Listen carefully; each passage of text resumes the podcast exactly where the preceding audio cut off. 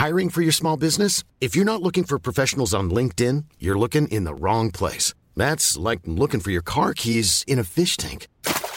LinkedIn helps you hire professionals you can't find anywhere else, even those who aren't actively searching for a new job but might be open to the perfect role. In a given month, over 70% of LinkedIn users don't even visit other leading job sites. So start looking in the right place. With LinkedIn, you can hire professionals like a professional. Post your free job on linkedin.com slash people today.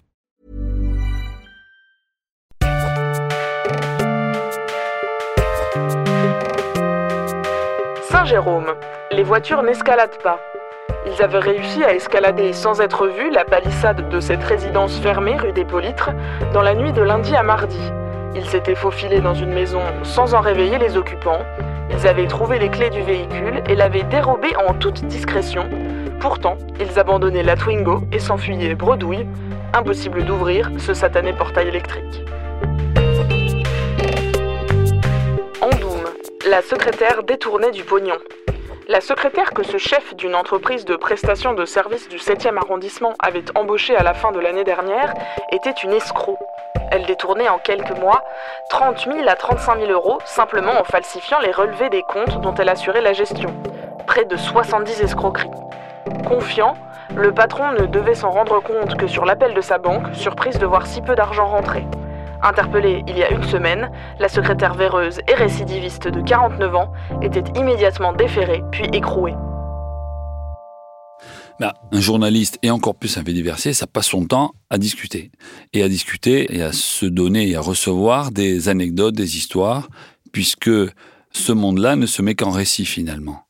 Alors là, ça devient philosophique. Est-ce que ce qu'on raconte a réellement existé? Ben non, on n'est jamais exactement dans la réalité, puisqu'on n'y était pas, et même si on y était, on n'aurait pas tout vu, puisque moi, des fois, j'ai assisté à des choses que j'ai pu raconter. Mais même là, est-ce que je suis dans une réalité? C'est pour ça que cette histoire d'objectivité est une escroquerie absolue. L'objectivité n'existe pas. Tout ce que l'on dit, écrit, qu'on fait est sous un angle. Et cet angle-là est subjectif, automatiquement, y compris si on se contente de faire un empilage d'informations, c'est subjectif, parce que tu pourrais choisir un autre empilage ou, le simple fait d'enchaîner deux informations, tu laisses entre les lignes penser que. Donc la subjectivité, c'est la norme, et il faut qu'elle soit honnête. Et cette subjectivité honnête, elle est liée à ta ligne, à ta, personnalité, et elle se gagne sur du moyen terme. C'est-à-dire faut écrire beaucoup pour que un certain lectorat ou des confrères disent ça va, il est honnête, il n'est pas objectif parce que ça n'existe pas. Les seuls qui parlent d'objectivité sont les feignants. Hein ou les gens qui ont quelque chose à cacher et disent il n'est pas objectif. Oui, ça veut dire que tu veux pas que ça sorte quoi. Mais euh, ou alors ceux qui veulent pas bosser et disent ah, moi je suis objectif donc t'en branles pas une. Mais l'objectivité n'existe pas. La subjectivité est nécessaire. C'est un angle. Je peux très bien euh, le braquage, euh, pour rester dans cet exemple, le prendre sous l'angle sociétal de un phénomène de société qui fait qu'au lieu de faire des violences urbaines à Marseille, ben, les jeunes braquent parce qu'ils sont pragmatiques et plutôt que faire de la contestation en 2005 où ils vont brûler la voiture du voisin alors que leur voisin c'est leur copain, ben, eux ils ont augmenté le nombre de braquages, c'est-à-dire que on conteste, on est dans des ghettos, c'est le cas et on est stigmatisé. Bon, ben, au moins on va être pragmatique, on va se faire 50, 60 euros et ils se mettent à braquer. 160% d'augmentation de braquage en 2005 au moment où il y a les émeutes. Ça, ça a un sens. Il se passe quelque chose. Je dis pas c'est bien. Je dis que ça a un sens. Soit tu euh, peux aborder ça sous un autre angle, jeunesse, euh, les braqueurs, donc euh, jeunesse perdue, sans foi ni loi, ce qui est vrai aussi pour certains. Hein. je ne veux même pas dire que c'est pas vrai. Hein. Il y en a certains des braqueurs ils ont tellement pris de coq, ils sont tellement fatigués, ils sont tellement pas allés à l'école, ils ont grandi en, avec deux choses, avec YouPorn et en regardant la MMA. Donc en gros des bastons, euh, euh, des gens qui se donnent quoi, dans tous les sens du terme. Donc euh, euh, ça fait pas des génies hein, parfois, hein, avec un peu de coq. Bah, ben, tu peux prendre l'angle aussi, c'est des benets, ils, ils attaquent la terre entière. Après, voilà, moi j'ai un angle qui est sociétal, c'est-à-dire les minots, s'il y a des minots qui sont sur YouPorn du matin au soir et qui, et qui regardent, c'est qu'à un moment, il y a à l'âge de l'enfance, il y a un problème, il y a, quelque chose qui, qui, a été raté. Et là, pareil, on part sur d'autres angles. Est-ce que c'est la famille? Est-ce que c'est l'école?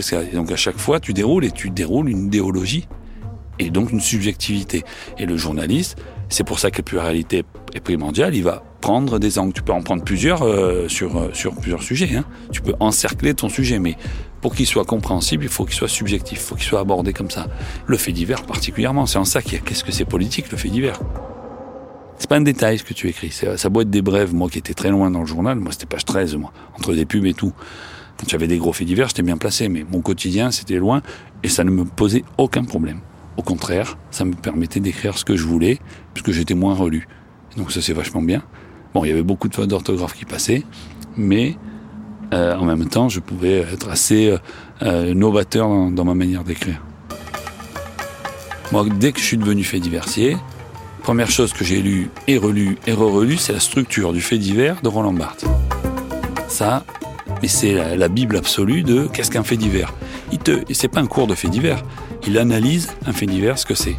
Et en fait, c'est, un événement déjà qui est autonome, et en plus un événement qui, qui a des, des, des résolutions inattendues idéalement, je dirais, dans le fait divers idéal, c'est quelque chose d'incroyable. C'est-à-dire que si tu as quelqu'un, un ouvrier qui tombe du troisième étage, qui passe à travers une barrière, c'est un fait divers. Mais si en plus il se relève et que finalement il a rien, bah là c'est le fait divers idéal, c'est parfait. Alors ça, tu ne le construis pas. Cependant, si on lit un génie de l'écriture courte, le plus grand génie de l'écriture courte, Félix Fénéon, toutes ces histoires courtes en trois lignes, donc des faits divers, on voit ce que ça veut dire qu'écrire du fait divers à la Roland Barthes. Roland Barthes arrive après Fénéon. Mais euh, lui, il a exactement réussi en quelques mots, c'est-à-dire il en dit plus en quelques mots que des gens dans des livres, à chaque fait divers, à donner un sens ou à montrer à quel point des fois c'était totalement incongru ce qui se passait. J'ai beaucoup imité Fénéon dans un premier temps. Il démarre par la fin, il met du suspense à l'échelle de la phrase. Ça, c'est quelque chose en journalisme que d'habitude on t'empêche de faire. C'est une connerie, puisque c'est le contraire qu'il faut faire. Il faut absolument, à l'échelle de la phrase, donner des informations au début qui vont faire que tu es troublé à mi-phrase et que tu as la résolution à la fin. Et ça, ça demande une écriture euh, réfléchie, le moins qu'on puisse dire. Moi, j'écris avec une narration, il y a une histoire. Donc ça veut dire qu'on utilise toutes les techniques du scénario. Ça ne veut pas dire qu'on ment, ça veut dire qu'on utilise des techniques de euh, contextualisation, où est-ce qu'on est. Euh, l'enjeu, ben, l'enjeu c'est euh, retrouver un, assassin, c'est de savoir si telle personne va s'en sortir, c'est connaître enfin, un enjeu, des, une succession d'obstacles, et enfin, derrière, la résolution. Il y a des cliffhangers, puisque tu passes ton temps à faire un article qui va appeler un autre article. Donc tu fais une série, en fait. Tu fais des cliffhangers, tu as toute la, technique du, scénario et là, tu la, mets en place. Mais ça, c'est ça, c'est normal, en fait, de faire ça. C'est quand tu fais pas ça qu'il y a un problème.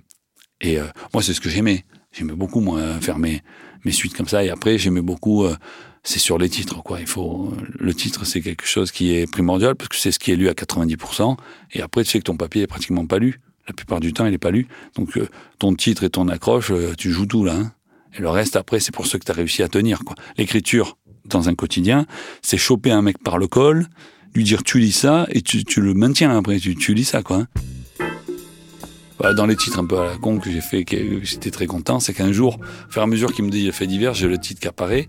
Il y a des, une équipe de braqueurs qui attaque un Super U et après qui attaque un magasin Dia. Donc moi, le titre est venu tout de suite. Ils avaient, des braqueurs à U et à Dia, qui est une expression d'ancien français, on attaque à tout va, comme ça. Et donc je suis très content. Euh, en gros, il y a quatre vieux de la Marseillaise qui ont compris. La plupart des gens n'ont pas compris. Mais c'est pas grave, je suis content. J'ai mon, mon titre, euh, les braqueurs à U et à Dia. un travail sur le titre, c'est euh, aussi un travail sur l'écriture, puisque c'est de la poésie en fait. Écrire un titre, c'est écrire un vers. C'est de la poésie. Et donc, il n'y a rien de mieux que la poésie pour t'apprendre à écrire. Donc j'ai jamais écrit de poésie, en tout cas pas officiellement. J'en fais de la poésie, mais pas, j'ai jamais fait lire parce que justement j'ose pas. Mais euh, finalement, si on lit tous mes titres et mes punchlines, j'ai une écriture à punchline. Moi, j'ai une écriture avec des sentences, des, ça, ça me vient de la brève. C'est là que j'ai eu cette écriture-là. Mais en fait, c'est des vers, c'est une écriture poétique en prose qui est pas non plus d'une efficacité euh, euh, perpétuelle. Des fois, ça rate, hein, ça tombe à l'eau des fois. Hein.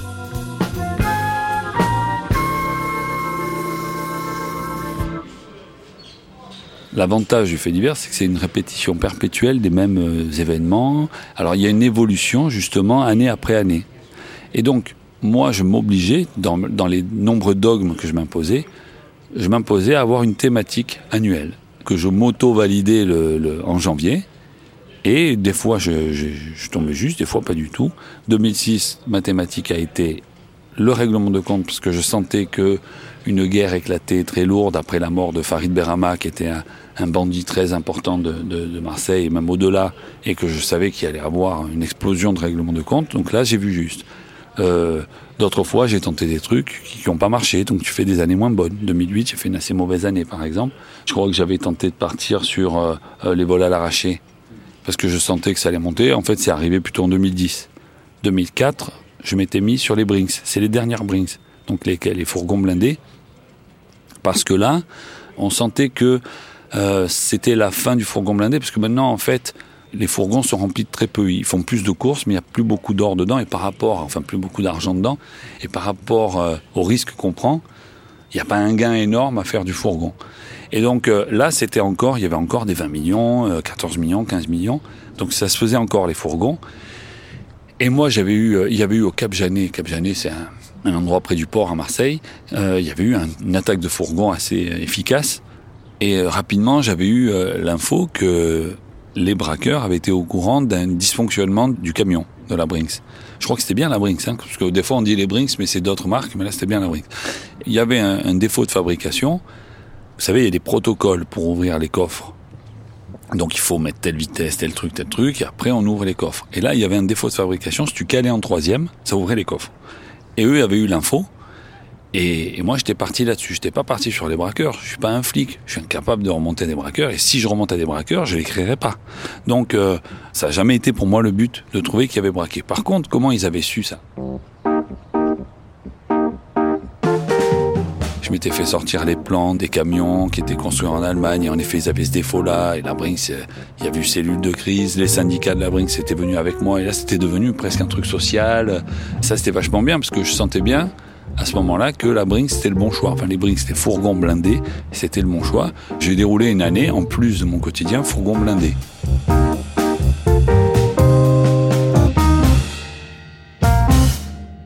Voilà, chaque année, j'essayais de me choisir une thématique. Les règlements de compte sont venus plusieurs fois. 2006, 2010 et 12.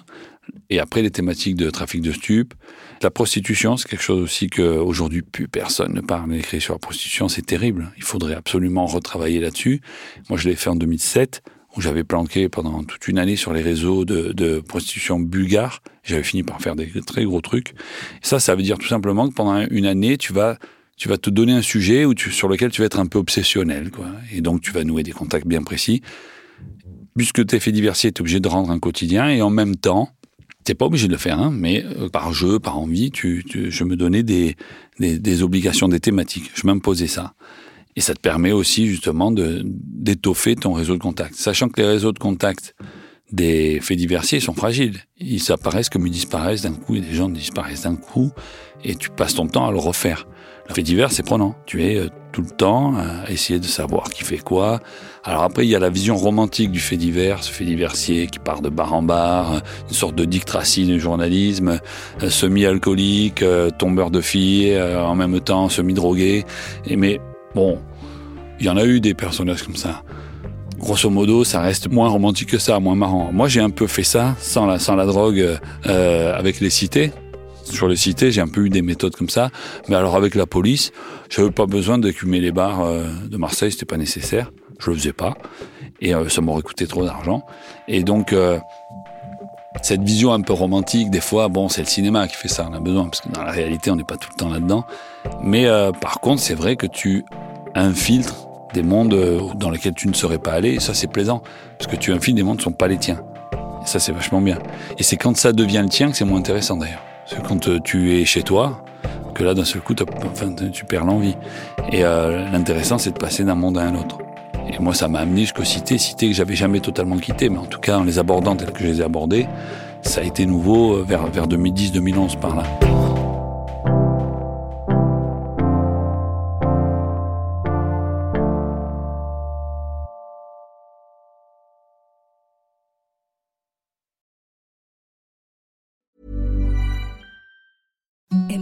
Softest sheets you've ever felt. Now imagine them getting even softer over time. That's what you'll feel with Bowl and Branch's organic cotton sheets. In a recent customer survey, 96% replied that Bowl and Branch sheets get softer with every wash. Start getting your best night's sleep in these sheets that get softer and softer for years to come. Try their sheets with a 30-night guarantee. Plus, get 15% off your first order at bowlandbranch.com. Code BUTTERY. Exclusions apply. See site for details.